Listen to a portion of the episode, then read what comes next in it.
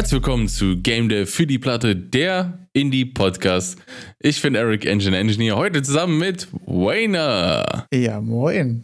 Es ist mir fast der alte nochmal rausgerutscht, der alte Name Ey, gerade. das ist so funny, weil das, das passt genau nicht auf meine Opening-Frage. Wir sind ja eben nicht mehr der Unreal Podcast. Und mir ist nämlich jetzt letztens aufgefallen, du hast ja mittlerweile, also du hast ja lange hier, und wir waren alle dabei, du hast ja über 80 Folgen lang Unreal gepredigt. Und Ja. dann hast du ja den kleinen C in Unity gehalten ja, und hattest ja, ich sag jetzt mal, ähm, die, diverse Meinungen dazu und äh, positive wie, wie, wie negative Sachen feststellen können. Ja. Und du hattest ja, wenn ich mich richtig erinnere, sogar auch ganz kurz noch kleineren C, noch kürzer in Godot gehalten, wenn ich mich richtig erinnere. Ja, Und jetzt wäre meine Frage: Wir mimen ja immer über den, über den, über den Monster Taming Incremental Game, Idle Auto Battler irgendwas, beziehungsweise auch über die potenzielle Rückkehr des ähm, Ordnungsamt-Simulators. ja. Und deswegen ist, würde mich das mal interessieren, auch so schöne Abschlussfrage für dieses Jahr in den klassischen, klassischen, letzte klassische Folge dieses Jahres ja auch. Was wäre jetzt deine Go-To-Engine für dein nächstes Projekt? Ich habe als Go-To-Engine für das nächste Projekt mir vorgenommen, Godot zu verwenden. Oh, ich war, ich habe, ich muss sagen, ich war ein bisschen in der Erwartung, dass es Unity wird. Nee, Unity braucht keiner. Also Godot gibt's. Einfach äh, nur Godot supersedet für mich Unity. Da ist äh, Okay, das ist interessant. Also, was sind die Sachen, ähm, ich sag jetzt mal, die, du, die, die Teile der Rechnung waren? Also, was, äh, was waren die Faktoren? Also ein großer Punkt ist, dass ich ja bei dem Monster Tamer erstmal vorhabe, das wahrscheinlich in 2D zu machen. Und was ich so gehört habe, ist Godot da einfach sogar besser als Unity für 2D-Sachen. Das ist einfach mal so in den Raum gestellt. Ich habe keine Ahnung. Ich weiß nicht, wie das in Unity abläuft. Ich weiß nicht, wie das in Godot abläuft. Ich habe Also, das Gefühl, beide sind da super capable. Ich habe nicht das Gefühl, es dann besser oder schlechter gibt von dem, was ich so gesehen habe. Ich habe das Gefühl, dass die Leute, die von Godot ein Fan sind, haben das Gefühl, alles macht Godot besser. Godot hat nämlich den großen Vorteil, dass bei sehr vielen Sachen das einfach super lightweight ist. Ja, bei 3D-Geschichten ist ja Godot noch, äh, hängt noch hinterher äh, stabilitätstechnisch und ähm, da auch viele Punkte, die die anderen Engines, einfach Unity und Unreal schon, schon irgendwie am Start haben, schon herausgefunden haben, alles gelöst haben. Da sind noch ein paar Problempunkte bei Godot, wo ich ja auch gar nicht konkrete Punkte nennen kann, weil das auch dieses Hörensagen ist, was man da sich so irgendwie mitschleift und auf Reddit mal gelesen hat oder auf X dann gesehen hat. Und ich habe selber nicht mal eine Ahnung, aber das ist irgendwie so diese Meinung des Mobs. Das finde ich auch tatsächlich bei meinen Hobbyprojekten immer das Ding, so wenn man sich, wenn man dann immer hört, okay, hier gibt es irgendwelche Begrenzungen und hier irgendwelche, da kannst du es aber nicht so und so weit skalieren. Da ich mir so, das werde ich mit meinem Scope sowieso nicht erreichen. Und wenn ich äh, wirklich an die Grenze dann stoße, darauf freue ich mich drauf. Das sind Probleme, die hätte ich gerne, weißt du, wenn es Ja. sich leider nicht skalieren lässt für mehr als 100 Spieler online gleichzeitig. So, ja, geil, ich habe 100 Spieler gefunden, die das spielen wollen. Let's go.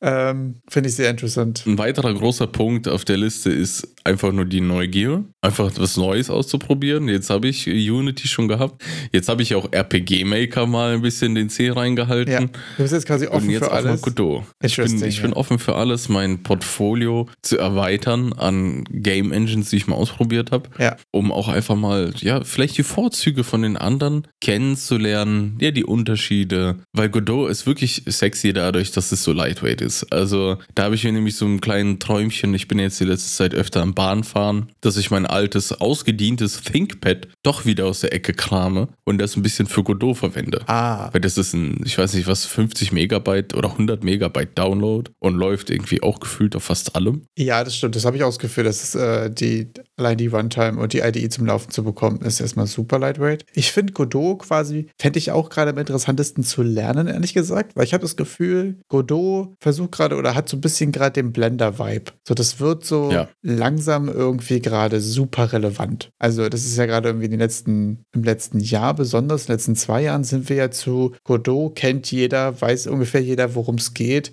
und ist schon irgendwie ein Teil der, der Industrie geworden, sag ich jetzt mal. Von vor, ich weiß nicht, vor zwei Jahren war Godot auf den Engine-Vergleichslisten oder so, glaube ich, dann immer so der vierte, fünfte, falls irgendjemand äh, ganz Bock auf das äh, Auf die Open Source Gedanken so. die U Unicorn Engine quasi hat, genau, irgendwie um das.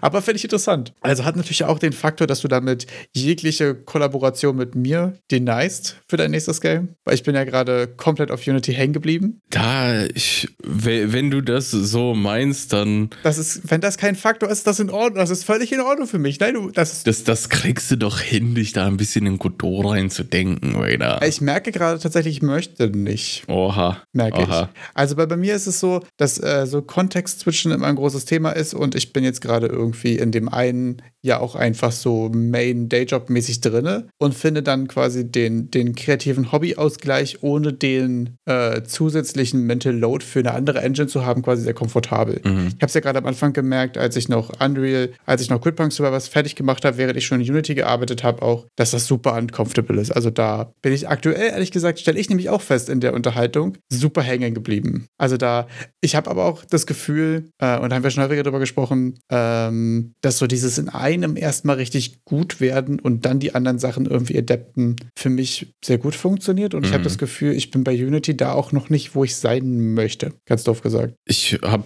wahrscheinlich aufgrund mangelnder Tiefe der jeweiligen Engine dann ähm, einfach, ja gut, im Endeffekt habe ich da ein paar Sprites, da habe ich irgendwie was. Ja.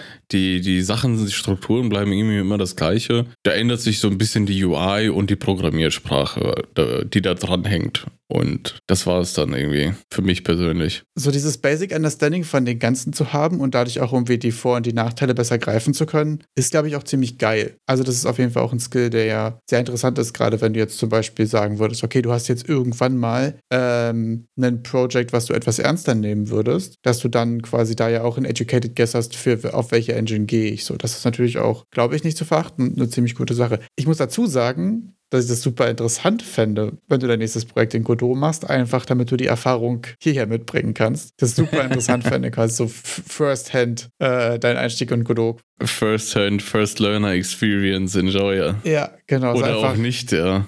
Wo bleibt man denn da hängen? Ich würde dann auch von deinen Learnings einfach noch so eine Runde im Windschatten mitfahren, bevor ich mir Godot selbst nochmal runterlade. so. Obwohl ich habe es ja auch drauf, ich habe es ja auch schon mal kurz reingeguckt. Ähm, dazu sagen, so Godot hat schon auch irgendwie Bock gemacht. Ne? Also das ist schon auch, ich finde, ähm, ja, das ist so, ein, so, so, so, ein, so eine komische Art, eine Engine zu reviewen, macht es Spaß damit zu arbeiten. Ja. Aber ich finde, bei Godot sind die Sachen doch schon ziemlich gut zugänglich und ich musste tatsächlich nicht so viel nachschauen, wo ich irgendwas finde oder was irgendwas bedeutet. Vor allen Dingen im Vergleich zu Unreal. Dazu muss man dazu sagen, als ich mit Unreal die Themen hatte, war es auch meine erste Engine. Vielleicht ist da auch eine Menge, aber in Unreal ist ja auch ähm, sehr viel Komplexität in dem, was schon als Template bei rauskommt. Da haben wir schon Mhm. häufiger darüber gesprochen, dass der, das Third-Person-Template bringt dir ja schon hunderte Stunden Arbeit anderer Personen mit. Ja. Äh, und da ist natürlich bei Godot die Sachen erstmal, dadurch, dass es so super lightweight ist und so, erstmal alles, was sich dort in deiner Szene, in deinem Raum, sag ich mal, befindet, weißt du auch, was es tut. Das ist, glaube ich, eine große Sache. So, Ja. du, also, da passiert auch nichts, ohne dass du was machst. Das ist halt so der Nachteil. Aber alles, was passiert,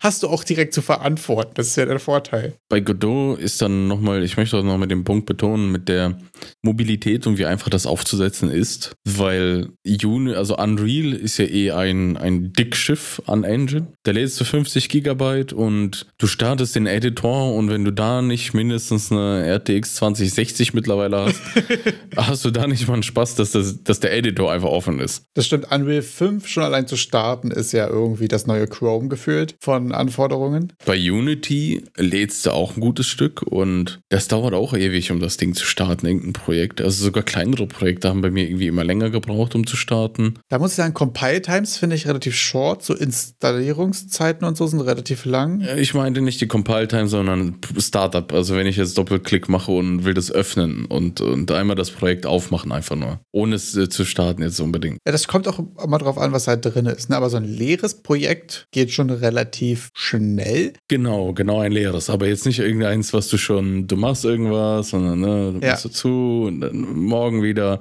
Und ich habe das Gefühl, es wird immer länger, wenn ich es öffne. Das habe ich nämlich auch festgestellt, das wollte ich gerade sagen. So bei Unity ist schnell, wenn du irgendwie drei Packages imported hast oder irgendwas und dann noch ein paar Sachen mit reingenommen hast, dann ist es schnell, dass das auch sehr lange dauert, quasi hochzukommen und so. Aber was nach wie vor so mein größter Punkt ist, ist, dass bei Unity ich das Gefühl, die Iterationszeiten eigentlich ziemlich klein sind und auch relativ klein geblieben sind, jetzt so gerade bei meinem Hobby-Kram irgendwie bisher. Das war natürlich bei Godot, glaube ich, noch schneller. Das ist aber natürlich auch immer eine Frage von ähm, den Languages und wie viel davon ist precompiled und gedöns. Ne? Gerade wenn du jetzt da eh in GD-Script unterwegs bist, was ja schon im Namen suggeriert, äh, dass wir hier noch was skripten, dann Mhm. Natürlich sehr kurz und sehr, ja, ist super interessant, ne? Also es hat auch alles äh, große Vor- und Nachteile. Was mich jetzt mal interessieren würde, das müssten wir eventuell mal ausprobieren. So ein Standard 2D oder 3D Template, was man so findet und einfach nur das Projekt zu erstellen, Mhm. das Projekt zu kompilieren und die File-Size von der Exe, die dabei rauskommt. Das wäre, glaube ich, auch mal ein super interessanter Vergleich zwischen den drei Engines, oder? Weil wenn man jetzt sich zum Beispiel Unreal anguckt, wo du ja quasi eine leere Szene ohne Kamera exportierst, und das ist so wie 870 MB oder irgendwas, keine Ahnung, fast ein Gigabyte. Ja, So, äh, das ist schon auch wieder die Sachen, die finde ich sehr interessant.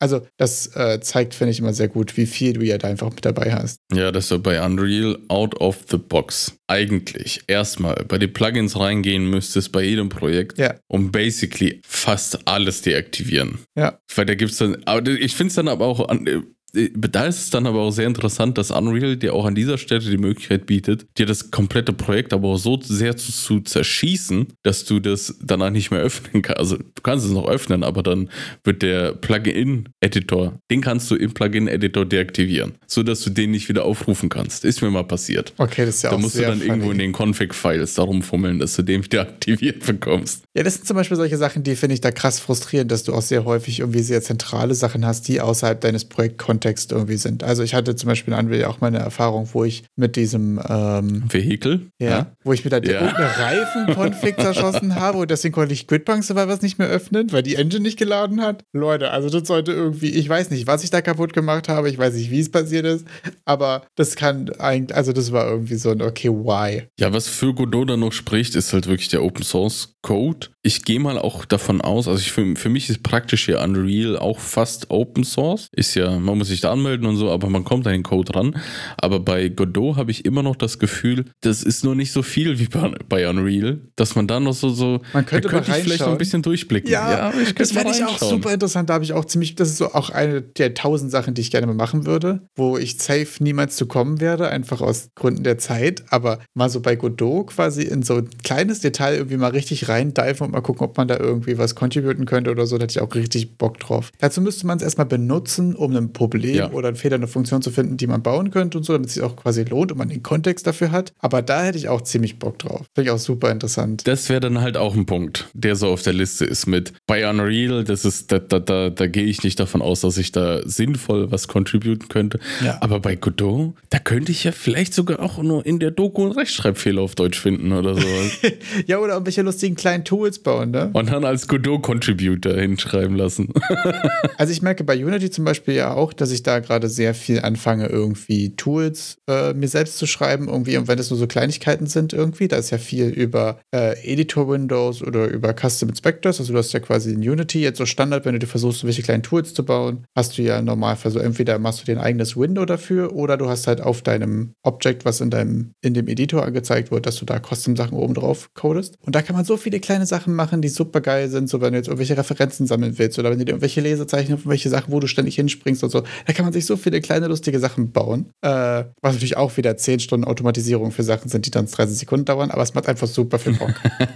ähm, das sind solche Sachen, da geht ja auch eine ganze Menge. Das wäre dann auch der Vorteil zu, ich sag mal, Unity ganz krass, weil ich finde, da, das ist so der Konkurrent für, den ich jetzt so auf, auf Godot, sage ich mal, gegen wen Godot 2D-Kram und so. Das ist so das, was ich auch Konkurrent, auch ganz komisches Wort in dem Zusammenhang, aber wo ich die Situation so sehe, dass Godot ähnliches abdecken könnte, was auch Unity macht. Natürlich Unity viel umfangreicher.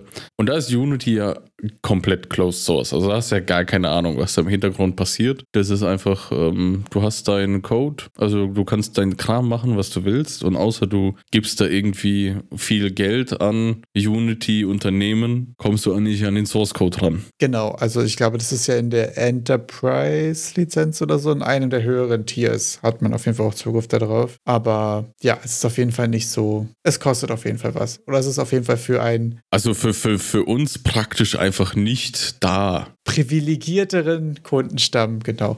Es ist wieder was klassisches Gatekeeping für die Plebs wie uns.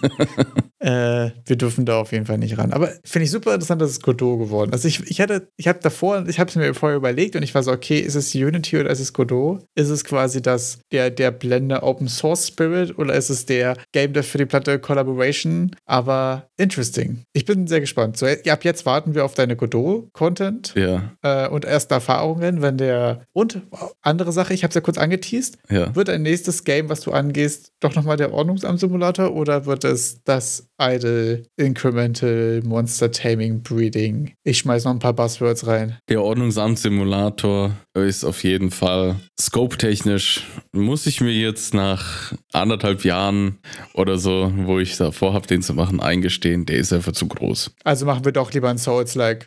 Genau. selbst, selbst in der kleinsten Iteration, glaube ich, sprenge ich da ein, den, den, die Scope-Frage unglaublich. Also äh, deshalb gehe ich dann doch eher, versuche ich mal hier den, den Monster Breeder, bei dem es ja auch sehr schwer vorwärts geht. Aber da ist der Scope zumindest greifbar, da Ja. besonders auch die Idle Games, also Idle Game Mechaniken, auch relativ gut geeignet sind für Solo-Development, sage ich mal. Hab ich auch das äh, Gefühl. Simpel ist, Numbers go up. Das ist im Endeffekt auch nur Game Balancing, also ein bisschen die Nummern äh, abstimmen, Level Progression, gutes Feeling dafür kriegen, was ja auch äh, in sich selbst eine destillierte gute Übung ist, dass du da eine gute Progression kriegst. Das ist nämlich auch gerade meine große Erkenntnis tatsächlich, dass so Incremental Games und Idle Games und so gerade eigentlich, auch so habe ich letztens festgestellt, als wir, äh, als wir über ähm, Paperclips gesprochen haben oder auch in Lupibo und so weiter, ne, dass ich feststelle, okay, da ist viel, viel so Systeme und sowohl Systeme Coding technisch als auch Systeme so Game Design, aber auch ein sehr mechanisches Game Design, ein sehr, die Art von Game Design, wo du mit Excel-Tabellen arbeitest, sind wir ehrlich Ja. und wenig Grafik artsy oben drauf. Und das ist ja eigentlich voll unser Skillset.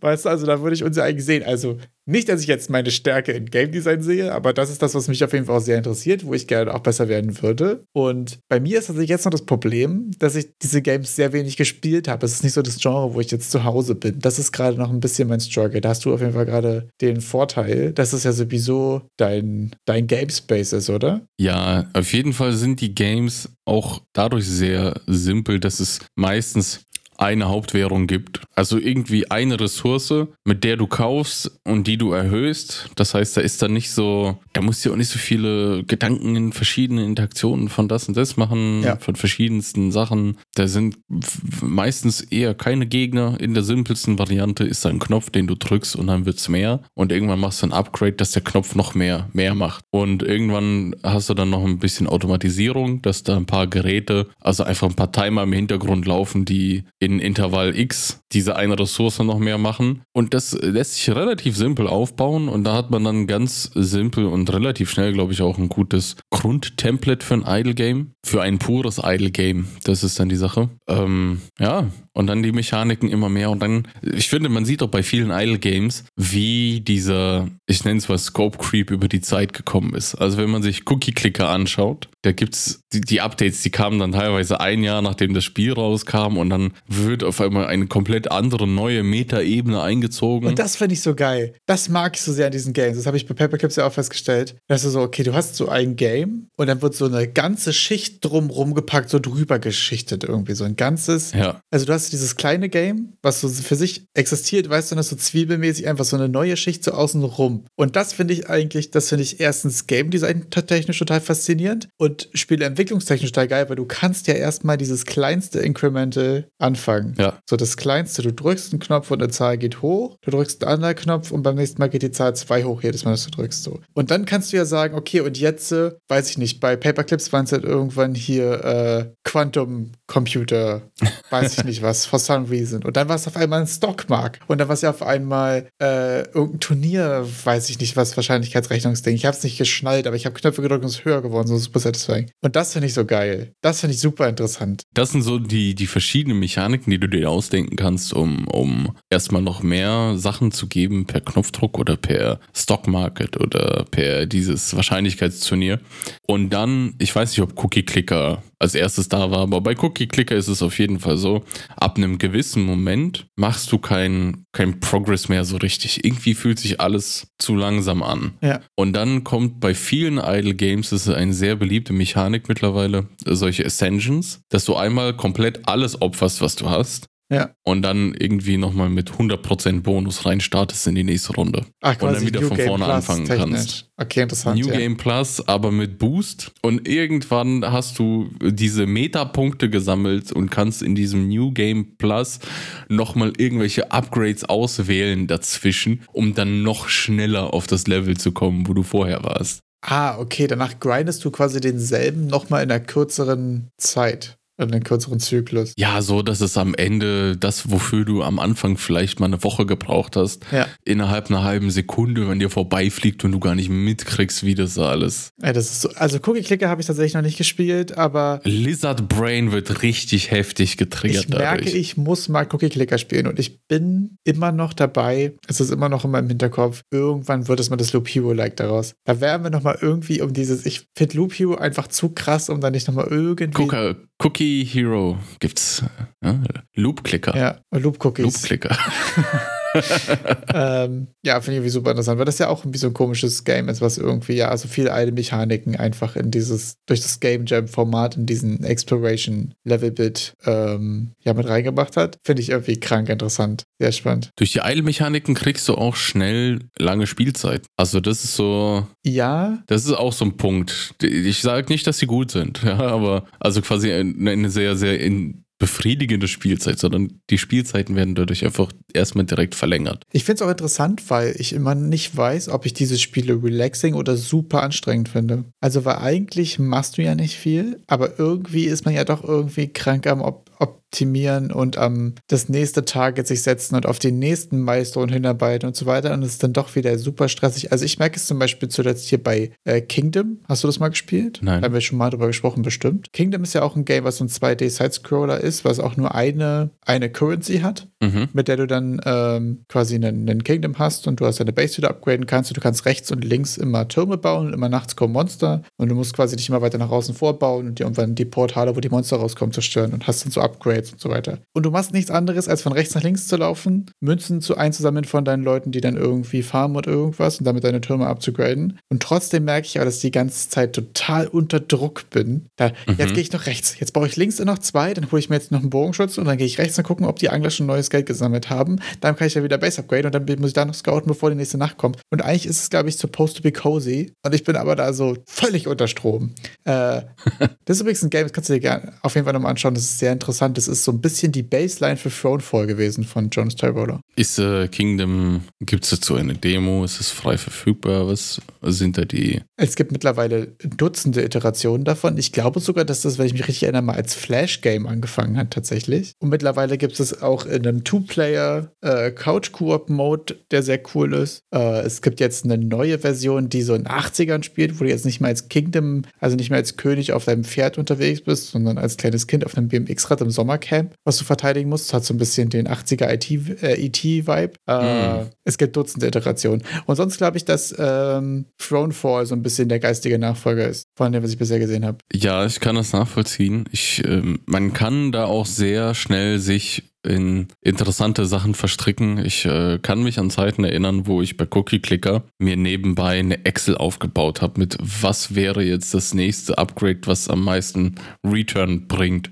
Stark, ja. damit ich dann so Entscheidungshilfen habe, weil irgendwann die, die, die, die Returns äh, am Anfang ist noch relativ klar, was bringt jetzt am meisten und so, das zu machen. Und ab irgendeinem Moment, kurz bevor du so bis zu den ersten Ascensions kommst, werden die Sachen relativ gleich. Da ist nicht mehr so eindeutig, was ist jetzt das Beste und was nicht. Und dann, und dann ist das ja aber auch wieder ein Teil vom, vom Game, so, ja, jetzt bewerten. Okay, wie machen wir das? Und dann, Und es ist so funny, wie das dann doch wieder schafft, so immer wieder auch einen neuen Twist und ein anderes Flair irgendwie raufzubringen. Ne? Also, das finde ich auch so interessant, dass man so eine Base-Mechanik, also ich finde es immer so krass interessant, so eine Base-Mechanik in so viele verschiedene Iterationen zu sehen. Ich fand es auch von Kingdom of Throne vor, dieses, das hat nochmal dieses, okay, ich habe hier eine, eine Währung und ich habe jetzt irgendwie so ein Base-Building-Setup, aber in eine andere Perspektive und auch mit ganz vielen Meta-Upgrades und so weiter hat es nochmal so viel oben drauf gebracht, dass es ja bei Throne doch nochmal ein komplett anderes Game geworden ist, auch wenn man irgendwie den, vielleicht bildet es mir auch völlig ein, aber so den, den Kern-Spirit davon irgendwie noch hat, äh, finde ich irgendwie ultra interessant. Wie man doch äh, auf so ein Game, was ja auch schon in einem Flash-Game entstanden ist und in der X-Iteration unterwegs ist und immer noch irgendwie neue Twists und neue Sachen gefunden hat, finde ich ultra interessant. Aber das würde uns ja eigentlich auch nochmal den letzten definitiven Beweis bringen, dass Execution viel mehr wert ist als Spielidee. Weil bei Cookie Clicker ist die Spielidee, ich drücke einen Knopf. ich glaube ehrlich gesagt, ist da brutal viel Game Design und Balancing hinter ist. Allgemein bei den Incre Incremental Games, dass quasi das nächste Ziel immer so erreichbar ist, dass du dir das vornimmst, aber auch nicht so lange zu erreichen dauert, dass du ähm, da den, den Faden verlierst und so weiter. Aber du hast schon auch recht, ähm, dass diese Idee, na, ich mache hier ein Game, da klickst du und dann gehen die Zahlen höher und bla bla bla, das ist natürlich noch nichts wert, quasi, ne? Das umzusetzen und die beiden Entsche die ganzen Entscheidungen, die du unterwegs triffst und so weiter und das Balancing sind schon der, der Mehrwert und der Impact da. Und welchen Impact hatten die Game Awards auf dich? Also,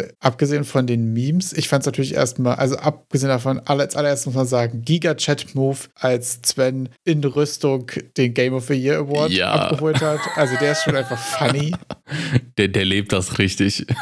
Ja, und ich finde die einfach, also die Larian Guys, so, die haben ihr Marketing-Game aber auch einfach durchgespielt. So, die sind immer, wenn die irgendwo zu sehen sind, einfach krass authentisch und sympathisch, oder? Ich finde, die hat man einfach irgendwie immer gern. Das sieht so aus, als hätten die da richtig viel Spaß dran, richtig viel Bock drauf. Es war doch irgendwie auch bei allen Interviews, die ich bis jetzt von Larian gesehen hatte, hatte der doch immer schon seine Rüstung an. Also ich glaube, bei allen Medienauftritten, die ich bis jetzt von ihm gesehen habe, weil ich kenne ihn, ich habe ihn auch eigentlich, um ehrlich zu sein, nur wiedererkannt, weil er der Dude in der Rüstung war. ich habe ihn tatsächlich so in Divinity und so vorher gar nicht so sehr in Rüstung gesehen, aber seit, also für mich persönlich, seit Baldur's Gate, seit den ähm, äh, Panel from Hell oder so wie das hieß, wo sie da zwischendurch die Early Access Updates immer gemacht haben, ähm, immer in Rüstung, du hast recht. Also schon auch einfach sehr funny. Auch in dem Announcement äh, für Baldur's Gate 3 und so, da war es ja auch schon so, wo sie da die, äh, diesen kleinen Clip oder irgendwas gemacht hatten zu ähm, wie sie mit Wizards of the Coast äh, getalkt haben und so. Das ist schon, da zieht das schon durch. Und das ist ja auch einfach wieder, wieder Erkennungswert. Das hat ja offensichtlich funktioniert, wenn du sagst, ah, das ist der Dude in der ja, Rüstung, die haben noch beide Skate gemacht. So. das äh, ja, weil ich, den habe ich direkt wiedererkannt. Also, als, normalerweise hätte ich dieses Gesicht nie im Leben. Ich hätte es komplett vergessen. Aber dadurch, dass ich den schon immer, wie immer in dieser Rüstung gesehen habe, oh, das ist die Rüstung. Das ist. Ich finde es auch einfacher, mir diese Rüstung zu merken, als den sein Gesicht. Aber die haben ja auch hier den ähm, Preis für den besten Schauspieler gekriegt. Äh, Best Performance, genau, ja. Best Performance. Und der, der Christopher Judge hat ja die Rede vorher gehalten für, den, für die Nominierungen und so und für die Preisvergabe. Hast du dir das angeguckt? Ähm, falls es. Er ist der Synchronsprecher von Kratos God of War. Also der, ah. der amerikanische. Ich konnte es nicht zuordnen, wer der, wer der Onkel genau war. Ja, das war, das war so, der war ja so groß, äh, dunkelhaarig, äh, dunkler, dunkle Haut und der, hast du das gesehen? Weil letztes Jahr hat der Mann der hatte den Preis gewonnen und er hat gottlos überzogen. Also die haben diesen nach 30 Sekunden, also eigentlich sollte seine Dankesrede irgendwie so 30 Sekunden oder 40 sein. Ja. Und er hat am Ende acht Minuten gesprochen. Stark. Der hat jedem gedankt, seiner Mutti, seinem, also das war super cool, super wholesome. Da kam sogar hier schon der, der Veranstalter auf die Bühne und wollte den schon fast runterzerren. Fand ich es auch super cool, dass sie ihn dieses Jahr trotzdem auch eingeladen haben, dass er die, die weitergibt, den Preis. Das fand ich, ist aber wirklich auch ein bold Move, oder? Also, ja. da wurden auf jeden Fall Risiken eingegangen, kann man nicht anders sagen. Der ist auf die Bühne gegangen und die haben direkt die Musik eingespielt. Hat er sich erstmal bedankt, so, ja, ich hab's verstanden. Ja, ist gut. ja. Und er meinte, das war ja dann auch der Riesen X-Storm, nenne ich das jetzt, wo er dann auf die Call of Duty-Kampagne mal so einen Witz gemacht hat, ne? dass, die, dass er mit seinen acht Minuten Vortrag immer noch länger war als die Call of Duty-Kampagne dieses Jahr. Ja. Und was hältst denn du davon? Also ich fand den Witz jetzt nicht so schlimm. Ich fand's witzig und wenn du auch so eine Call of Duty, also die Call of Duty-Entwickler haben sich ja mega aufgeregt. Was ist denn deine Meinung dazu? Boah, ich finde es super schwierig. Also erstmal muss ich dazu sagen, ich fand den Joke schon funny. Äh, Call of Duty ja dieses Jahr auf jeden Fall auch, ähm, ich sag jetzt mal, umstrittenes Game gewesen. Ich habe sonst ehrlich gesagt bei mir ganz brutal alles nur hören sagen, weil ich mit der Reihe überhaupt nichts anfangen konnte. Ich habe noch nie eine Call of Duty-Kampagne gespielt, ich habe noch nie ein Call of Duty-Game gekauft, keine Ahnung. Aber es war ja wohl irgendwie so als DLC geplant und wurde dann doch als Full Release und Fullpreistitel ähm, verkauft. Ich sage jetzt mal nicht ausgeschlachtet, weil ich dann mich jetzt erstmal von Bewertung distanzieren würde, aber ja, ich habe auch bei Call of Duty das Gefühl, dass jedes Jahr die Kampagne irgendwie Scheiße frisst von der Community und immer sagt, irgendwer früher war die mal geil da habe ich aber halt keinen Bezug zu. Ähm, insgesamt finde ich, kann man bei den Game Awards darüber diskutieren, ähm, ob man sich jetzt da gegenseitig shit talkt. Ich finde, wenn es so Jokes unter Freunden quasi und in einer Community auf Augenhöhe sind, dann kann das auch funktionieren. Und ich fand den jetzt auch wirklich eigentlich nicht schlimm, aber ähm, also er hat gesagt, dass die Kampagne kurz war. Ist jetzt auch kein so, die Leute ja. waren faul oder die Entwickler sind dumm oder so. Deswegen habe ich das Gefühl, das wäre schon das Level, was man machen kann. Aber ich glaube, da muss man sich als Veranstaltung so ein bisschen entscheiden, ob man jetzt sagt, okay, wir sind jetzt hier alle jokey miteinander oder wir machen jetzt hier quasi die, die Oscars und, obwohl die Oscars sind ein schlechtes Beispiel, die machen auch Jokes übereinander, oder? Aber ob man jetzt sagt, okay, wir sind jetzt die Serious-Veranstaltung oder wir sind jetzt hier alle äh, quasi so ein bisschen jokey auch miteinander und so. Das ist, glaube ich, die Sache, wo man sich so ein bisschen darauf einigen muss. Aber ja, weiß ich nicht. ich muss gerade nochmal reinhaken. War das, war die Will Smith-Schelle in den Oscars? Ich glaube ja. Dann sind die offensichtlich auch so jokey unterwegs. Ja, ja. genau. Deswegen also nur, um wirklich, das einzuordnen. ein sehr schlechtes Beispiel von mir. Aber ich glaube, insgesamt als so Veranstaltung muss man sagen, okay, wir machen jetzt hier Ultra Serious und wir zelebrieren uns jetzt hier und machen quasi äh, hier so ein High-Class-Event, sag ich mal, draus. Oder wir sagen, okay, wir machen mhm. jetzt hier Show und das so unterhalten. Und dann können wir natürlich auch Jokes machen und dann ist es auch ein wichtiger Teil davon. Ähm, ja, wenn du den Christopher Judge nach der letzten, nach der Rede letzten Jahres nochmal dahinstellst und ihm, während er da hingeht, schon die Musik zwischen die Beine schmeißt. Ja, ich also finde, dann ist es witzig. Dafür, wir machen hier Jokes. Und dann kann der auch mal ruhig sagen, also das mit der kurzen Kampagne, das wird jetzt auch keinen Developer irgendwie wundern. Also das wussten die alle, dass die Kampagne, das, das Produkt, an dem die sind, irgendwie kurz ist, ja. Ich finde auch kurz jetzt nicht schlimm, also es ist jetzt ja keine Bewertung oder so. Aber der, der, der X-Shit-Talk von den äh, Call of Duty-Developern, wo die dann angefangen haben, ja, aber schaut euch mal unsere Retention-Metrics oh, after ja. complete, das war so richtig peinlich einfach wollte gerade sagen, also da kann man kurz drüber sprechen. Also man kann darüber diskutieren, ob man da Jokes auf der Bühne macht oder ob das irgendwie so eine Respektfrage ist oder irgendwas. Aber ich fand jetzt den Joke nicht schlimm und ich fand die Reaktion, also die war ja wohl so ultra peinlo. Also da würde man ja war wahrscheinlich äh, in der aktuellen Generation sagen cringe. Aber das ist ja wirklich, also das war wirklich auch super ich glaub, unangenehm. Ist, also, ich glaube, es ist mittlerweile peinlich cringe zu sagen. Weil es ist cringe, cringe Weil das zu ist sagen. auch schon wieder, es ist schon, ja, es ist auch schon wieder vorbei. Ja, direkt lassen wir das. Ähm, nee, also das habe ich wirklich auch krass unangenehm. Also da muss man auch sagen dazu, ähm, man kann darüber diskutieren, der Joke jetzt so nötig war, aber man, also die Antwort war wirklich einfach ultra, ja. ultra hier, hier unangenehm Wort deiner Wahl einfügen. Das war wirklich, nee, aber da muss man dazu sagen, es hat ja auch funktioniert. Wir sprechen drüber. Ich habe leider das Gefühl, dass es so die ziemlich größte News oder der größte, die größte Viralität der Game Awards so ein bisschen war, weil, ja. okay, Baldur's Gate 3 hat gewonnen. Wir wussten es. Oh, oh, wow. Ja. Das war irgendwie schon so, ja. Sonst fand ich jetzt keine großen Überraschungen. Ich habe ähm, mich darüber gefreut, dass bei Best Indie auch Sea of Stars gewonnen haben. Ähm, ich hätte auch mir jetzt nach den Themen davor nicht vorstellen können, ehrlich gesagt, dass sie Dave the Diver auch nutzen, äh, äh auch mhm. äh, da gewinnen lassen. Aber Sea of Stars sah ja auf jeden Fall auch ultra geil aus. Ähm, und sonst hatte ich jetzt tatsächlich gar keine großen äh, Überraschungen dabei. Ich fand den Gewinner von Best Performance, der der, der hier auch Astoria angesprochen hatte, der war in seiner Rede auch ziemlich wholesome. Das war irgendwie noch mal ziemlich nice. Äh, Neil, Neil Newborn oder so, oder Newborn. Ähm, ja, viel mehr habe ich gar nicht mitbekommen, ehrlich gesagt. Hast du sonst noch? Mir ist auf jeden Fall aufgefallen, dass alle nominierten Games das waren richtige, richtig gute Spiele. Also es war 2023 haben wir einfach verdammt viele gute Spiele bekommen. Das stimmt. So, dass ich da gar nicht mal eine, eine Meinung hatte zu irgendwas für, für, für jede Kategorie, weil ich dachte mir so, ja, basically, jeder hätte das da verdient. Weil das waren alles so hochkarätige Games, wo ich mir dachte, ja, das, das geht dann schon in Richtung Geschmackssache. Also, das waren alles so dicke Bretter, wo ich dachte, da hätte es irgendwie jeder verdient. Und wer es jetzt kriegt, wäre wär jetzt nicht outrageous, hätte es irgendein anderes von denen, die nominiert waren, bekommen.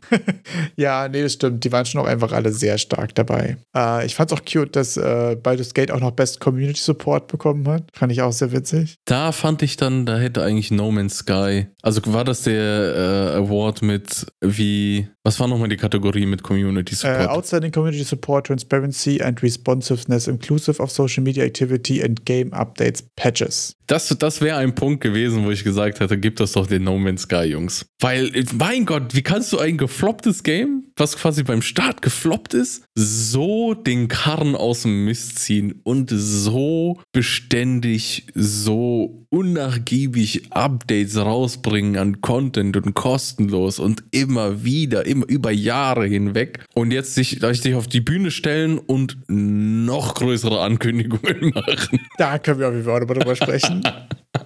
Ich weiß nicht, haben wir darüber schon gesprochen? Irgendwie habe ich den nee, hab ich's im haben Kopf. wir noch nicht. Haben wir gesprochen? Okay, also zwei Sachen dazu. Ich habe das Gefühl, ähm, No Man's Sky ist ja auch eine Sache, die mit, ich sage jetzt mal, zu großen Versprechungen reingestartet ist und ja auch zum Release vieles davon nicht war, wenn ich mich richtig erinnere. Ja, ja. Und dann quasi danach das zu machen, was wir ursprünglich den Leuten versprochen haben. Ist das jetzt guter Community Support oder einfach nur nicht scheiße sein? Also da ist da also da habe ich so ein bisschen die Schwierigkeit damit, weil ich feiere den Spirit ja auch und die Geschichte ist ja auch geil. Ne? Wir haben ein Game rausgebracht und das war complete mess, obwohl wir andere Sachen versprochen haben, haha lol. Und wir holen es aber alles nach und wir liefern jetzt immer nach und wir machen jetzt ja alles gratis und wir machen das wieder gut. Ja, aber trotzdem ja in the first place falsche Versprechungen. So und das ist Unter so. dem Aspekt hast du recht. Doch, das, das muss ich eingestehen. Und das ja. finde ich schwierig. Wie lange können die das quasi retten, bis man den Initial Fraud wieder vergessen hat? Weißt du? Also, das finde ich so ein bisschen, ist es ein guter Community Support oder ist es so ein, okay, wir machen hier wieder gut? Und das finde ich halt die schwierige Frage dabei, ehrlich gesagt. Ich habe da auch keine finale Meinung zu. Ich sage jetzt auch nicht, No Man's Sky scheiße oder so, Mhm. sondern ich finde das einfach ein Faktor, der da eben genauso bei Cyberpunk ja auch äh, auf jeden Fall auch großes, ein großes Thema ist irgendwie im, im, im Bauchgefühl zu Community Support. Bei No Man's Sky glaube ich, dass der Point of, ähm, wir haben jetzt das erfüllt, was wir versprochen haben, schon her ist. Okay. Also das ist schon Also ein paar schon Updates weg, her. du, also die hatten nach dem gefloppten Release, also zum Hintergrund, bei No Man's Sky fliegt man durch ein prozedural generiertes ähm, Universum und kann auf allen möglichen Planeten landen und das funktioniert auch richtig mit Landen. Nicht so wie bei Starfield. Ich gerade Loading Screen dagegen.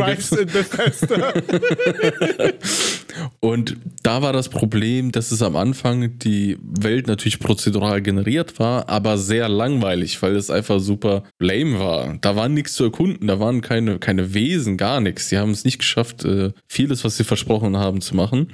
Und dann haben die sich irgendwie schon, glaube ich, das ein Jahr oder so ins Kämmerlein verkrochen und an einem super duper äh, Update geschraubt und haben das dann rausgebracht und das war schon mal, da war die Community sehr pleased, weil sie es wirklich getan haben und wesentliche Verbesserungen geliefert haben und dann irgendwie ein paar Updates später war das quasi auf dem Stand, auf dem sie es versprochen haben. Okay. Aber die updaten das ja seitdem immer noch weiter. Also da wird jetzt immer mehr nachgeliefert. Ja. Das finde ich auch wirklich stark und das muss man ja auch anerkennen. Also das sieht man ja auch, dass No Man's Sky immer wieder in den Steam Awards bei dem Labor of Love auch mit dabei ist und das finde ich auch verdient und so. Ne? Die bleiben schon wirklich auch sehr lange und sehr konsequent dabei. Ähm, ja, finde ich interessant. Ich finde interessant, dass bei Best Esports Title auch einfach PUBG Mobile dabei war, bei den Kategorien. Also Valorant hat gewonnen. Ich war erst so bei den Übersichten, war ich so, hä, PUBG Esports, gar nicht so aktiv in meinem Gefühl. Da war es einfach PUBG Mobile. Fand ich sehr interessant. Fun Fact, weil bei mir gerade rechts unten aufgeplappt ist, dass jemand aus meiner Steam-Friend in PUBG reingedived ist. Sehr gutes Timing. ist das vielleicht so ein internationales Ding? PUBG Mobile ist auch einfach ein Riesending. Mobile, bei Mobile denke ich immer so an den asiatischen Markt. Keine Ahnung. Bei Mobile-Sachen denke ich immer so, ey, die gehen da voll ab.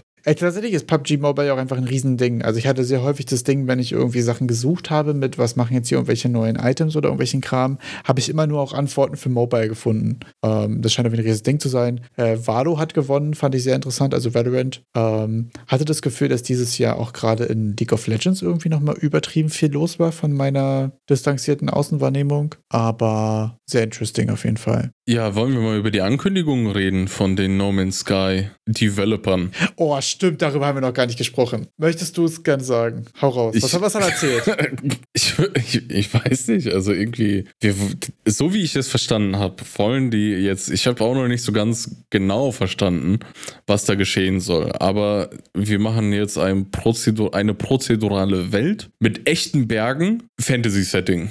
Das sind so die, die Takeaways, die ich da jetzt mitgenommen habe. Also wir sind nicht mehr im Universum unterwegs, sondern wir sind auf einem Planeten. Aber das soll trotzdem wieder irgendwie prozedural ablaufen und es gibt echte Berge und Fantasy. Okay, das ist sehr witzig, weil ich habe nichts davon mitbekommen. Ich habe nur eine Sache mitbekommen und zwar, dass der Dude gesagt hat, es wird ein noch ambitionierteres Projekt als No Man's Ja. Sky. Und das sind ja wohl famous last words, oder? Also das ist schon, das ist schon sehr, sehr hot. Also da bin ich sehr gespannt. Ähm, natürlich muss man dazu sagen, äh, sie haben No Man's Sky jetzt echt sehr gut hinbekommen, was so das Feedback angeht. Ähm, scheint ja die Community da allgemein mit dem Game sehr pleased zu sein, was dabei rausgekommen ist. Und von daher haben sie natürlich jetzt auch die Ressourcen und die Erfahrung und das Team, um was noch ambitionierteres anzugehen. Aber natürlich nach dem initialen Bomb von No Man's Sky schon ein sehr, ein sehr mutiger Call. Auf jeden Fall fand ich sehr interessant. Natürlich aber auch ein Marketing-Meme. Also wir sprechen jetzt Auf auch über das. Das ist bei mir angekommen. Was für ein Game ist, was für ein Game ist, ist nicht angekommen. Aber dass er das gesagt hat, ist angekommen. Also. Ich, ich finde es cool. Anderes Genre, anderes Setting, prozedural. Ja, Mann, lass, lass mal sehen. Und der, der geilste Kommentar dazu auf X einfach von CD Projekt Red. you can always fix it later. Sehr witzig. Auch sehr witzig von CDPR, das zu hören, ja. Ja, damit die Game Awards. Es war ja dieses Jahr dann eine ähm, ganz schöne Veranstaltung, ohne Nebeneffekte, ohne dass jemand auf die Bühne kam und irgendwas mit Bill Clinton und Juden und so sagen konnte. War das letztes Mal so? Hab ich gar nicht mitbekommen. Das war. Hast du es nicht mitbekommen? Nee, ich habe nichts mitbekommen. Ich bin Letztes überhaupt Jahr? nicht up to date, was so Preisverleihungen Wow, angeht, fällt mir auf. wow, okay, okay, ein bisschen History von letztem Jahr. Okay. Beim Game of the Year Award Elden Ring letztes Jahr Ja. ist Miyazaki mit einem äh, Dolmetscher und einem Kollegen auf die Bühne gegangen und einem irgendwie jungen Dude. Jeder, keiner, also es hat sich irgendwie keiner so wirklich gefragt, ja, okay, da steht jetzt irgendwie dieser junge Dude, der offensichtlich irgendwie nicht zu den anderen dreien gehört, aufgrund visueller Merkmale. Und der Dolmetscher spricht und, und der, der, der, der steht einfach nur darum, der Junge. Und nachdem Miyazaki dann fertig ist und so und alles, geht dieser junge Kerl ans Mikro und fängt dann da an, irgendwie. Also der hat gar nicht zu denen gehört, der ist einfach mitgegangen. Oh Gott, ich sehe es gerade, wie er dahinter steht. What the fuck? Hat dann irgendwas mit Bill Clinton und irgendwas Juden und ich weiß auch nicht so. Also die haben es dann auch relativ schnell runtergedreht. Und ja, also dieses Jahr hatten die deshalb auch nochmal extra Security an den, an den Ausgängen, an den Sitzen, dass da irgendwie kein komischer auf die Bühne kommt. Hast du das vergessen oder ist es komplett an dir Das ist vorbeigegangen? komplett an mir vorbeigegangen. Ich sehe es jetzt gerade zum ersten Mal und oh Gott, ist das also funny? Doch, es ist schon funny eigentlich. Wie er dahinter Es ist schon steht. funny. Ja. Also ich fand es aber auch sehr höflich von ihm, dass er erstmal Miyazaki hat aussprechen lassen. und Absolut, wirklich einfach oder? gewartet hat, bis er dran Ein ist. sehr höflicher junger Mann, da kannst du nichts sagen. Ja, ja, deshalb. Wie er da auch immer mal so unglaublich zur Seite guckt, so, werde ich jetzt hier gleich weggesnitcht? Nö, alles okay. ja, cool. wirklich, wirklich. Da kommt ja auch keiner. Das hat ja keiner verstanden, dass er das sagt. Also, da musst du ja auch erstmal die, die Balls dazu haben, da einfach so mitzugehen. Ist das funny? Nee, habe ich echt nicht mitbekommen. Nee, aber dieses Jahr gab es so, äh, sowas leider nicht. Okay, abgefahren. Es war aber auch viel los, ne? Es war ja auch Deutscher Entwicklerpreis, da habe ich tatsächlich reingeschaut. Ähm, Mhm. Fand ich auch super interessant. Da hat ja auch zum Beispiel Thronefall, das wir vorhin schon gesprochen haben, äh, ich glaube, Best Casual Game gewonnen, wenn ich mich richtig erinnere. Ähm, war sonst aber eine ziemlich coole Show. Fand ich sehr angenehm. War, ich glaube, insgesamt die Show irgendwie so knapp über eine Stunde oder so, kurz und knapp. Fand ich irgendwie super angenehm. Äh, Mimimi hatten auch nochmal was, glaube ich, sogar zwei Awards gewonnen und äh, wurden nur stellvertretend in Empfang genommen. Packe ich euch mal den Link rein, könnt ihr euch auch nochmal angucken. War auch äh, ziemlich interessant, ziemlich coole Veranstaltung eigentlich. Mimimi ist doch jetzt äh, dicht, ne? Die haben doch dicht gemacht. Genau, die haben geclosed. Also ist das wieder einer von den klassischen, die Awards kommen, kamen nach dem Studioende. Ich glaube, die wurden auch schon vorher gerade für Shadow Gambit ziemlich hart abgefeiert, weil das ja so in dem Tactics-Genre ähm, ziemlich eingeschlagen ist und dann ziemlich Erfolg war. Ähm, Habe ich nicht gespielt, ist sonst persönlich nicht so ganz mein Genre tatsächlich, aber sonst, was man rundherum hört, ja, nur super positives Feedback, war mega nice. Was ich nice fand, ist, dass das erste Mal, dass ich mitbekommen habe, dass ähm, quasi Quick Saven und wieder Loaden Teil der Spielmechanik ist. Mhm. Das fand ich sehr interessant. Die haben ja, also das ist ja so ein Tactics-Game, wo du so ein Piraten-Setting mit so ein bisschen Magic hast. Äh, und da ist wohl das Schiff, was irgendwie deine Erinnerungen speichert oder so. Irgendwie war, war das so das Narrativ gewoben und dadurch kann es so zu diesen Erinnerungen auch wieder hinspringen. Und damit konntest du quasi so Quick-Saves und so weiter waren im Narrativ mit eingebunden. Mhm. So. Das fand ich mega coolen Twist. Das fand ich sehr nice. Äh, sonst muss man sagen, äh, habe ich einen interessanten Reddit-Beitrag gefunden, wo wir jetzt mal bei den ganzen positiven Happy News ähm, der letzten Woche, sag ich jetzt mal, so ein bisschen zusammengefasst hatte, dass irgendwie über 9000 Leute dieses Jahr ihren Job in Games verloren haben von so äh, allgemeinen großen Outlets, die jetzt da irgendwie darüber berichtet haben. In den Kommentaren über Reddit, äh, Reddit wurde noch darüber diskutiert, ob es nicht vielleicht sogar mehr sind oder so. Aber insgesamt muss man ja auch wieder sagen, es war schon irgendwie auch krass viel dieses Jahr. Also, dass irgendwelche großen Studios super viele Leute entlassen, war ja wirklich quasi fast täglich gefühlt, oder? Ja, also zu der Zahl, es werden definitiv mehr sein müssen, weil das nur die großen Reported-Zahlen sind. Also ja. das sind nur die großen Studios, Exakt. wo es äh, so groß ist, dass es dann auch eine Nachrichtenmeldung überhaupt wert ist. Deshalb wird die Dunkelziffer an der Stelle, die wir jetzt einfach nicht kennen, viel, viel größer sein. Frage ist nur, wie viel größer. Also ob es doppelt, dreimal so viel ist. Wahrscheinlich glaube ich, es wird mehr als doppelt so viel sein. Weil so viele kleine Studios, die dann auch einfach dicht machen, das gibt es einfach viel mehr die auch zu klein sind und das gar nicht in die News schaffen. Genau, ich fand jetzt auch tatsächlich gar nicht die Zahlen so interessant, sondern ich fand, äh, ich werde euch den Link auf jeden Fall auch mal in die Beschreibung packen, ich fand die Berichte über Jobsuchen und so weiter darunter eigentlich sehr interessant, weil sehr viele Leute haben sich hier gemeldet und waren auch so, ja, ich bin auch Teil davon, ich bin auch Teil davon, bei mir läuft es bisher so und so. Und da fand ich sehr interessant, dass wirklich ja auch so teilweise irgendwie so zwei, drei Monate wirklich dauert, was, was Neues zu finden. Und das ist ja auch das, die Erfahrung, die ich gemacht habe irgendwie, als ich im Februar gesucht war, dass wirklich das auch schon relativ lange dauert. Äh, unabhängig davon, ob man jetzt wirklich im Game Space ist oder allgemein irgendwie in, in Software. Äh, und ich fand es auch voll interessant, dass einige auch gesagt haben, wie krass der Unterschied ist zu letztem Jahr. Also einige haben wirklich auch berichtet, okay, letztes Jahr habe ich irgendwie einen Monat gesucht, hatte zwei Angebote, die waren beide beyond dem, was ich vorher verdient habe. Und da merkt man ja auf jeden Fall auch, also da hatte die Person auf jeden Fall auch berichtet, dass sie ein gewisses, äh, ich sage jetzt mal, Overhiring, also auf jeden Fall eine super mhm. große Euphorie für Leute anstellen und so gab.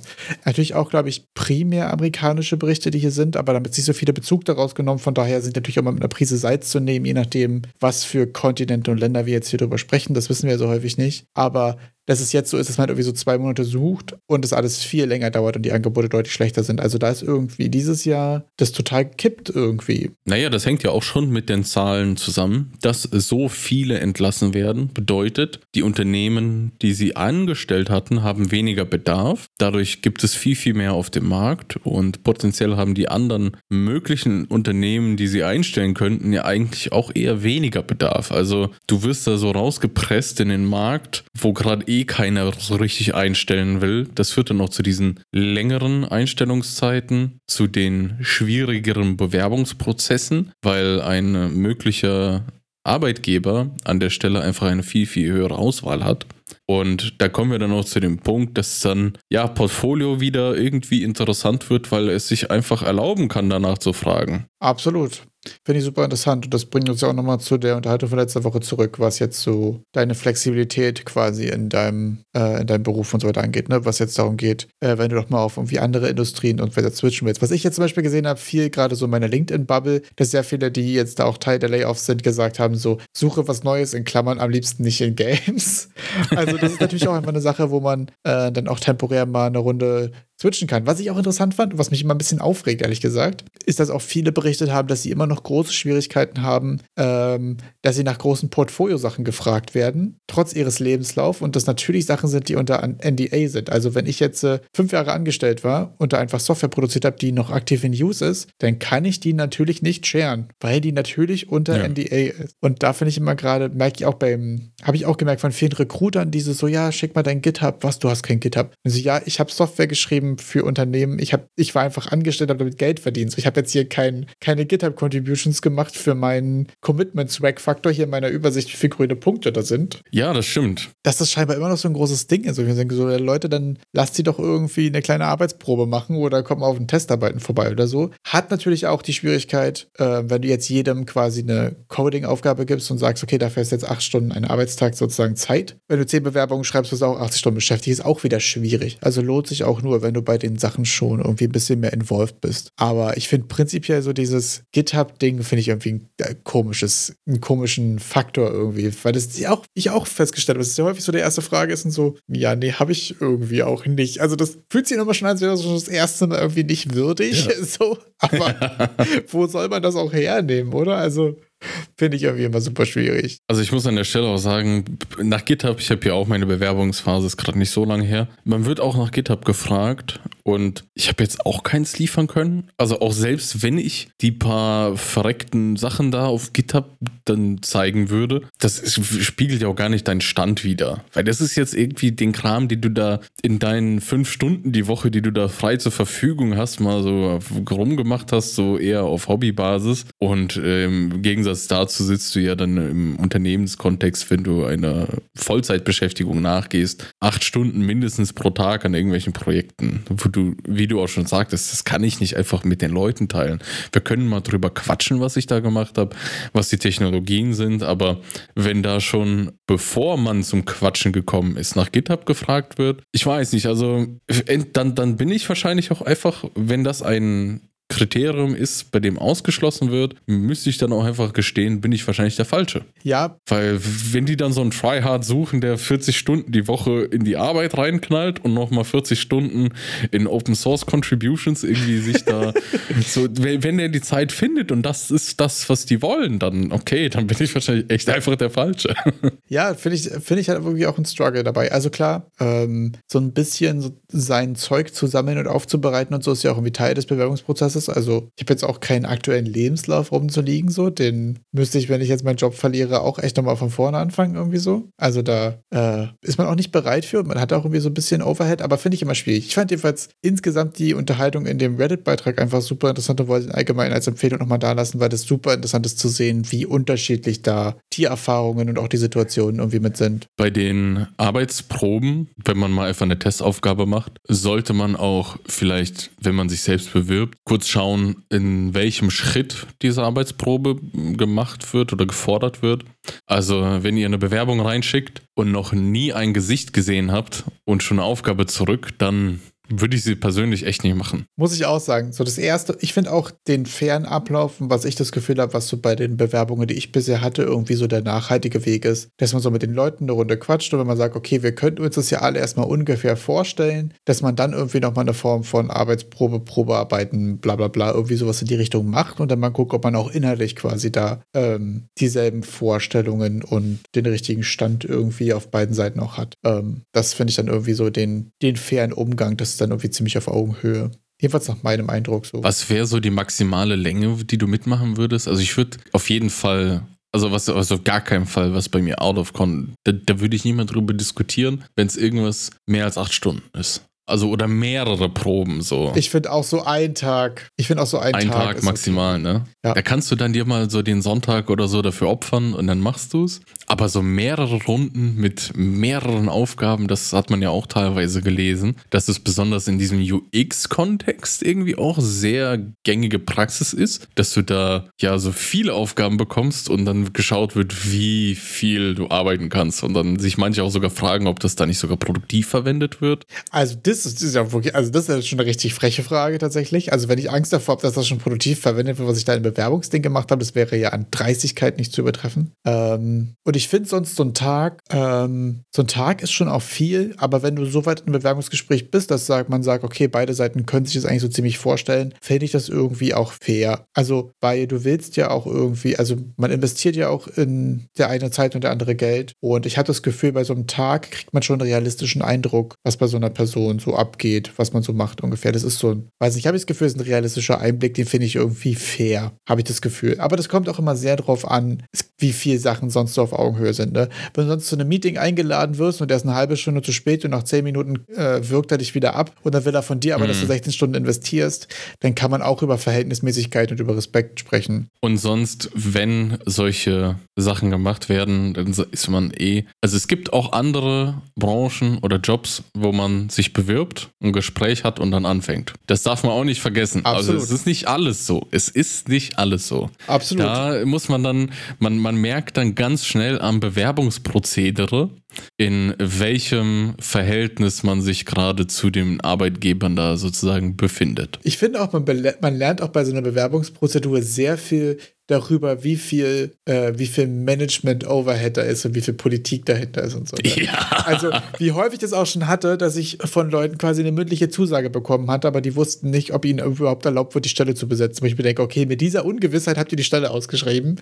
Das ist ja auch schon Hinweis auf, ich sage jetzt mal, Abläufe, über deren Effizienz man diskutieren könnte.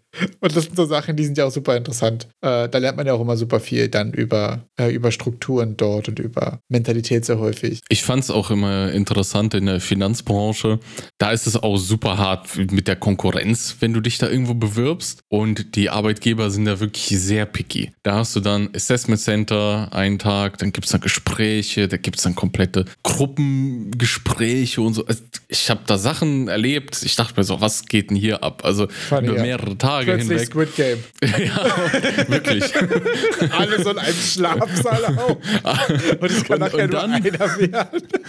ist, und, und es sind da so 20 und die kommen halt alle an mit MBA hier, MBA da, da habe ich schon äh, mit dem zusammengearbeitet. Und das Problem ist dann, und dann kriegst du den Vertrag vor die Nase und dann ist es auch so ein Popliges auf zwei Jahre befristet. Wir gucken mal. Das ist kein, der ist nicht unbefristet, sondern wir gucken hier auch nochmal die zwei Jahre. Also die Probezeit ist nicht genug. Nach zwei Jahren muss einer noch aktiv hingehen und sagen, ja, dich brauchen wir noch. Ja, und dann Squid Game Runde 2. Ja. und das ist, und, und Heftig, das sind ja. dann auch Branchen, wo ich mir denke, wow, da hat man auch echt keinen Bock weiter. Also dagegen war meine Erfahrung in Softwareentwicklung bisher ja super cozy. Also Assessment Center, mit dem habe ich noch nicht gesprochen gehabt bisher. Ähm, abgefahren auf jeden Fall. Wollen wir nochmal schnell uns über die Free for the Month Free for the Month Es ist unterhalten, ja, auch wenn du jetzt dich als Godot-Jünger geoutet hast und ich als Unity-Pleb hängen bliebe. Nein, also ich bin ja immer noch Main. Ich bin ja immer noch Main Unreal. Also das ist meine wahre Liebe. Godot ist jetzt vielleicht eine kleine Affäre, für die, wo ich mal schöne Erlebnisse haben will, aber Unreal ist so die, die tiefe Verbundenheit, wo ich auch die Dankbarkeit habe. Und da werde ich auch belohnt für meine tiefe Verbundenheit äh, an Unreal mit dem Lush Stylized Environment Set von Polypeak 3D. Hast du dir das mal angeguckt? Das sieht so ein bisschen aus wie, habe ich bei Quaternius schon so ähnlich da. Nee, Quaternius ist so Low Poly, oder? Ich finde, das sind schon richtige Foliage-Bäume und so weiter. Aber ich finde das Gras ziemlich cool. Ähm, ich habe das Gefühl, dass gerade auch so die texturierten Environment-Sachen ziemlich cool sind. Ich habe gerade ähm, gerade so ein bisschen die Macke, dass ich mir mal die Steine angucke, weil ich ja in dem Hand-Painted-Dings-Kurs gerade im Blender Steine gemalt habe. Also ich finde, es ist schon ein bisschen vergleichbar mit dem Ultimate Stylized Nature Pack von Quaternius, obwohl Quaternius dann noch mehr Stylized Hand-Painted Look hat. Das stimmt. Aber einfach nur, weil ich mich mal mit den, mit den kleinen, kleinen Gestrüpp von Quaternius mal beschäftigt hatte, ist mir das bei diesen Taro-Plants aus dem Lush Stylized Environment Set direkt so, okay, die sehen sich schon, also die kleinen Pflanzen auf jeden Fall ziemlich ähnlich. Die Steine sind hier ein bisschen moosiger und es ist ein bisschen realistischer im Stil. Interesting, ja. Aber es könnte jetzt so aus anderer Sicht auch relativ gut mit Quaternius vielleicht harmonieren an manchen Stellen. Das stimmt. Wir packen euch mal beides in die Beschreibung und dann könnt ihr den, reinpackt. den Quaternius versus Polypeak 3D Face-Off machen. Das nächste Pack mit dem Modular Victorian House Das ist halt äh, jetzt zum, zum letzten Mal hatten wir ja die viktorianischen äh, Kathedralen, das Environment, Außenzeug. Ja. Jetzt haben wir auch ein bisschen Innenzeug dazu bekommen. Resident Evil confirmed, sagst du? Ja, Resident Evil, Bloodborne, Lies of P.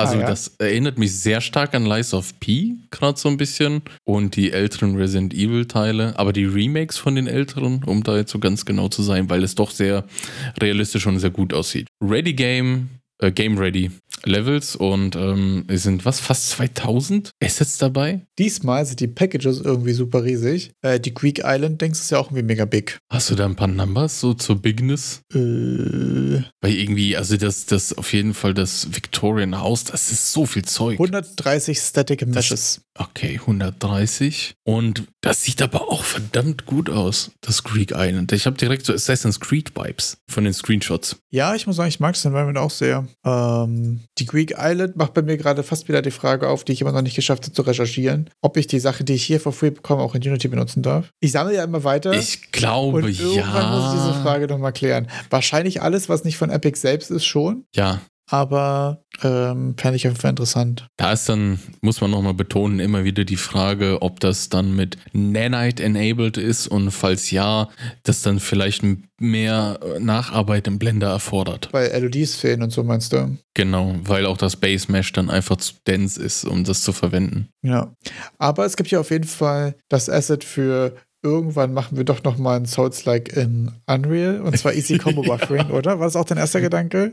Ja, Auf jeden Fall. Also es ist er denkt instant an, an ja. Weil nee, so ein. Kombosystem zu schreiben, habe ich tatsächlich schon mal versucht. Ähm, Gott, das ist mittlerweile sehr lange her. Ähm, das war kurz bevor wir den Podcast gestartet haben, als ich an dem Slavic Souls-like gearbeitet habe, oder? Ja, ja, ja, doch. Das ist dann also jetzt über ein Jahr und neun Monate her, als ich ein, ein System dieser Art versucht habe zu schreiben. Ähm, was ich gemacht habe, hat funktioniert, war aber super scheiße. Von daher gönnt euch das hier. Ich habe das Gefühl, gerade so Kombos definieren zu können und dann Input-Buffering ist super wichtig, gerade für Souls-Likes und für andere Action-Games quasi, wo du dein Input haben willst, dass er so funktioniert, wie du denkst und nicht so, wie du tatsächlich getippt hast. Weil das macht für das Mhm. Game viel übertrieben viel aus. Das war mit einer Combo überhaupt auszuführen relativ einfach, glaube ich. Also äh, an sich zu programmieren, dass eine Combo ausgeführt wird, Ach so. Ja, aber aber. dann das Geile zu machen mit äh, Animation Canceling und alles drum und dran und Input auch in Buffering, das drei meinst. verschiedene Das Kombos dann zu machen und das dann so Trees Ja. sind, die quasi so aufsplitten und dann willst du aber trotzdem bei manchen Sachen willst du ja buffern, falls du die zweite Tag machen willst. Falls du die Unterbrechungsrolle machen willst auf Hälfte der Tag-Animation, willst du aber eigentlich eher nicht buffern. Weil dann willst du ja den Interrupt, willst du ziemlich wahrscheinlich nicht nehmen, wenn der zu früh kommt. Den, äh, den zweiten Tag hinterher, auch wenn der schon relativ früh kommt, ja wahrscheinlich schon, damit man noch einfach Klick-Klick machen kann und dann macht er zwei Attacks.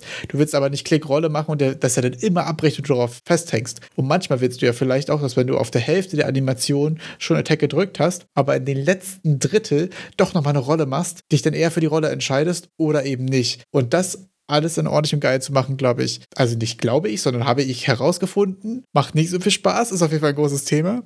Von daher ist hier so, eine, ähm, so ein Plugin als Baseline zu nehmen wahrscheinlich eine ziemlich coole Idee. Ähm, ich habe noch nicht rausgefunden, ob das hier Blueprint-only ist oder ob das quasi ähm, in C++ implementiert ist. Das fände ich jetzt nochmal interessant hier rauszufinden. Aber es gibt auf jeden Fall auch nochmal dazu ein komplettes Combat-System von demselben Creator, auch mit Hitbox-Reactions und so weiter. Äh, Ja, jetzt mit Unreal 5, mit dem ähm, Extended Input System, glaube ich, kommt man da ziemlich gut mit Blueprints auch zurecht, weil das sehr, sehr viel Flexibilität bietet, auch äh, Sachen zu triggern. Da kann man jetzt lang gedrückt äh, gehalten, kurz gedrückt unter, unterscheiden und das auch parametrisieren, was ich vorher so nie gesehen habe, dass es möglich wäre. Vielleicht war es schon immer da. Also mit, ich glaube, Enhanced Input System heißt es. Also da ist sehr, sehr viel mittlerweile in Blueprints möglich. Und ich finde auch besonders bei Combos, das sind Sachen, die in Trailern super geil aussehen, aber dann beim Gameplay sich, wenn das falsch gemacht Absolut, ist, genau richtig das. schlecht anfühlen. Das ist so eins,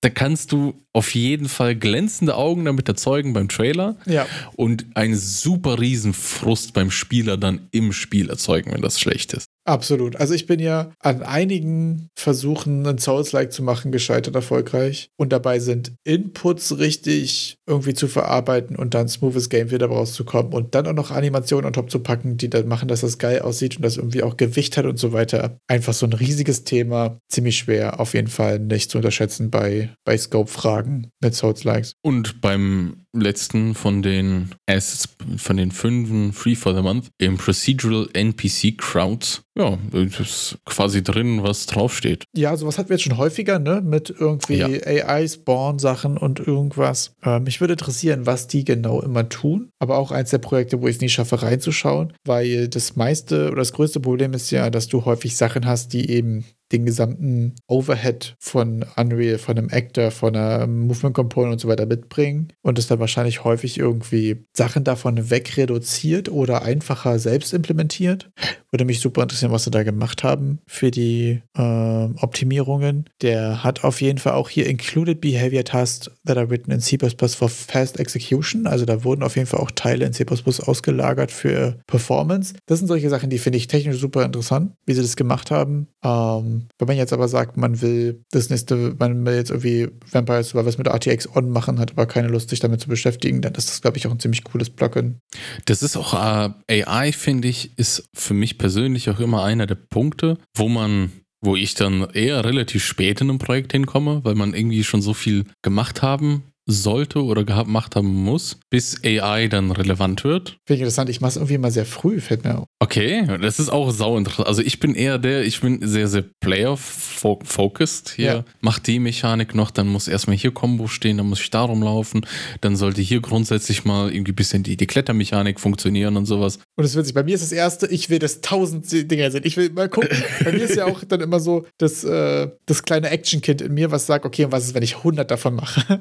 Nee, das war jetzt beim letzten, wo ich so richtig mich noch gut daran erinnern kann, war hier mein, mein Versuch, ein bisschen Breath of the Wild mäßig zu machen. Ja. Und da, da habe ich auch erstmal Klettern, Gleiten, Stamina-System, attackieren können überhaupt. Und da kam ich gar nicht bis zum AI, weil bis dahin ist es schon auf der Platte verreckt. Ich wollte gerade sagen, aber da gut, da war es ja auch nicht der Fokus, ne? Da war es ja auch wirklich Player Interactions. Das Ding bei mir war zum Beispiel gerade in Good Punk Survivors, was ja Vampire Survivors mäßig unterwegs ist, ähm, ja natürlich auch ein Main-Teil davon, dass ich viele Gegner haben kann, die gleichzeitig auf mich zukommen und mich attackieren und so weiter. Ähm, und bei Boulder Smash jetzt ähnlich, dass ich immer gucke, wie viele Gegner kann ich machen. Obwohl Boulder Smash war bis jetzt auch meine AI eigentlich ziemlich, äh, die ist gerade so ein bisschen das Skelett auf dem Boden des Pools. Ähm, was einmal am Anfang kurz in der grundlegendsten Möglichkeit implementiert wurde und seitdem nie wieder angefasst wurde. Interesting auf jeden Fall. Wir fassen jetzt auch weitere Themen nicht mehr an. Wir fassen jetzt auch Wir weitere. Schluss das, das reicht heute. jetzt hier, Leute. Wir haben, ihr habt jetzt hier nochmal. Free-Zeug bekommen. Ihr könnt nochmal bei Unity reingucken. Da gibt es einen Death Knight for free. Ich packe euch den Code in die Beschreibung. Der sieht ganz funny aus. Ähm, ich werde wahrscheinlich niemals ein Projekt haben, wo man den braucht, aber ich safe ihn mir trotzdem erstmal. Der sieht wirklich eigentlich wirklich auch ziemlich cool aus. Äh, jedenfalls gibt es dann Death Knight Model. Äh, gönnt euch das, packt den gern in das Stylized äh,